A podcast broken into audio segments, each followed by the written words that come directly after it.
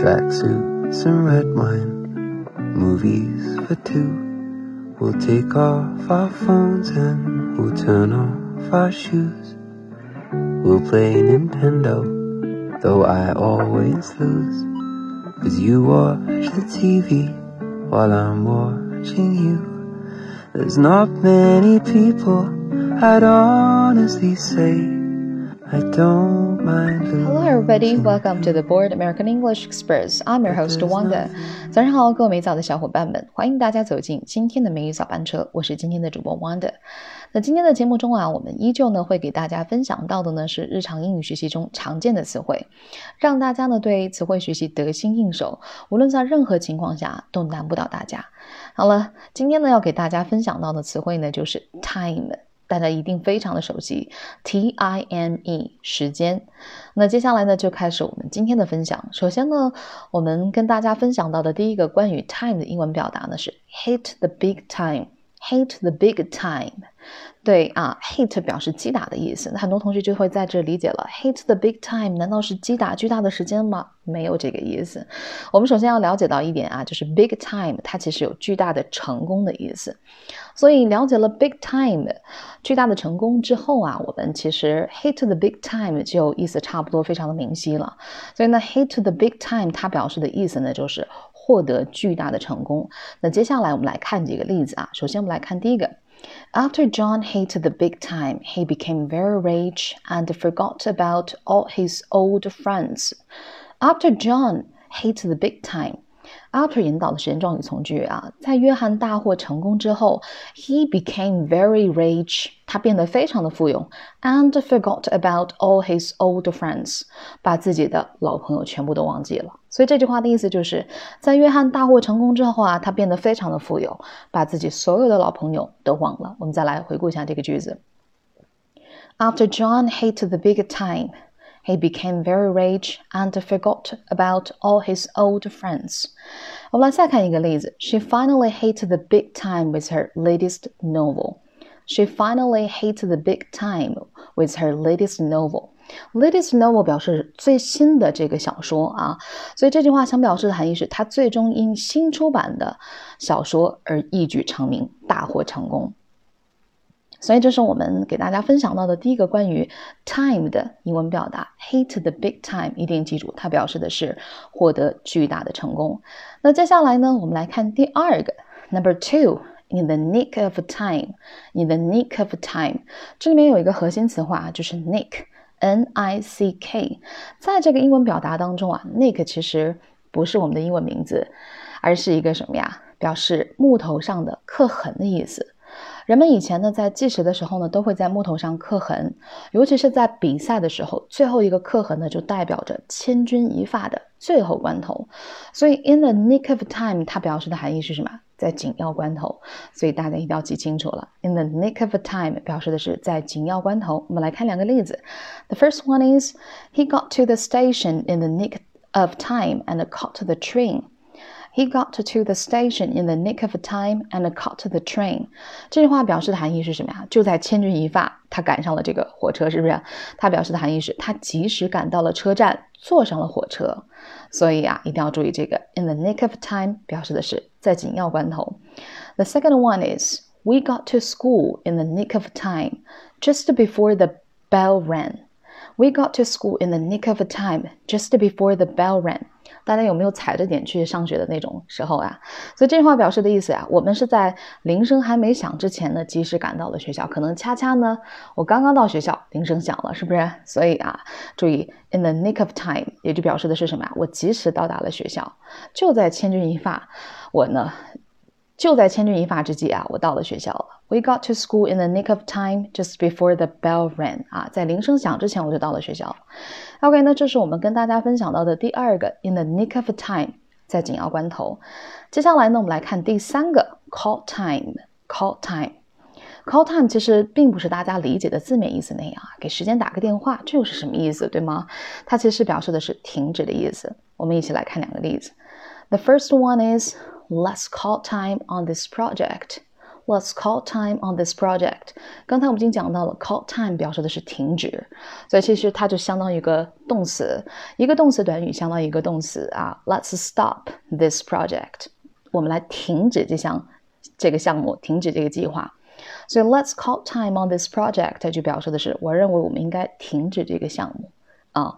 那我们来看第二个例子 ，Professor Smith decided to call time on this history project. Professor Smith decided to call time on this history project. 史密斯教授呢决定暂停这个历史课题的研究，所以大家记住了，call time 表示的是停止的意思。OK，那以上呢是我们跟大家分享的三个关于 time 的用法。那接下来还有一个啊，保证这个你猜不到它的意思。第四个 double time，double time，double D o u b l e。d o u b l e，double 这个词呢，很多学学习过新概念二的同学都已经了解它的意思，它表示双倍的、双数的。很多同学就认为 double time 其实就表示的是双倍时间。没错啊，从字面意思上来讲的话，它就是双倍时间。但其实它的意思并不是双倍时间，而是双倍工资。你没有想到吧？我们来看两个例子啊。The first one is, if you pay me double time, I'll do it. If you pay me double time, I'll do it。这个句型结构大家应该比较熟悉，因为我们基本上在次次的节目当中啊，都会用到这个句型结构，就是 if 引导的条件状语从句。如果怎么怎么样，是吧？如果你付我双倍工资，我就去做。我们再翻回头啊，如果你把这个 double time 翻译成双倍时间，你看看这个句子的意思符合情理吗？如果你付我双倍时间，我就去做，所以它是不符合语境的呀，对不对？所以我们就明明白了，这个 double time 其实并不是双倍时间，而是双倍工资。If you pay me double time, I'll do it. The next one is my boss promised to pay me double time. My boss promised to pay me double time. 我老板啊，答应付我双倍工资，是不是啊？所以我们就知道了，原来 double time 其实并不是双倍时间，而是双倍工资的意思。 好了，那以上的就是我们今天跟大家分享到的内容。接下来呢，我们带着大家再次去回顾一下今天的内容。The first one is hate the big time, hate the big time. After John hit the big time, he became very rich and forgot about all his old friends. After John hated the big time, he became very rich and forgot about all his old friends. She finally hit the big time with her latest novel. She finally hit the big big time with her latest novel. And number two, in the nick of time. In the nick of time. He got to the station in the nick of time and caught the train. He got to the station in the nick of time and caught the train. We got to school in the nick of time, just before the bell rang. We got to school in the nick of time, just before the bell rang. And number three, call time, call time. Let's call time on this project. Let's call time on this project. Professor Smith decided to call time on this history project. Professor Smith decided to call time on this history project. And number four, double time, double time. If you pay me double time, I'll do it. If you pay me double time, I'll do it. My boss promised to pay me double time. My boss promised to pay me double time. 好了，那以上呢就是我们今天分享到的内容，希望对大家有帮有所帮助。So much for today. See everybody. Dumb conversation, we lose track of time. Have I told you lately? I'm grateful you're mine. We'll watch the notebook for the seventeenth time. I'll say it's stupid, then you'll catch me crying. We're not making out on a boat in the rain or in a house I painted blue. But there's nothing like doing nothing with you. So shut all the windows and lock all the doors. We're not looking for no one, don't need nothing more. You'll bite my lip and I'll want you more until we end up in a heap on the floor.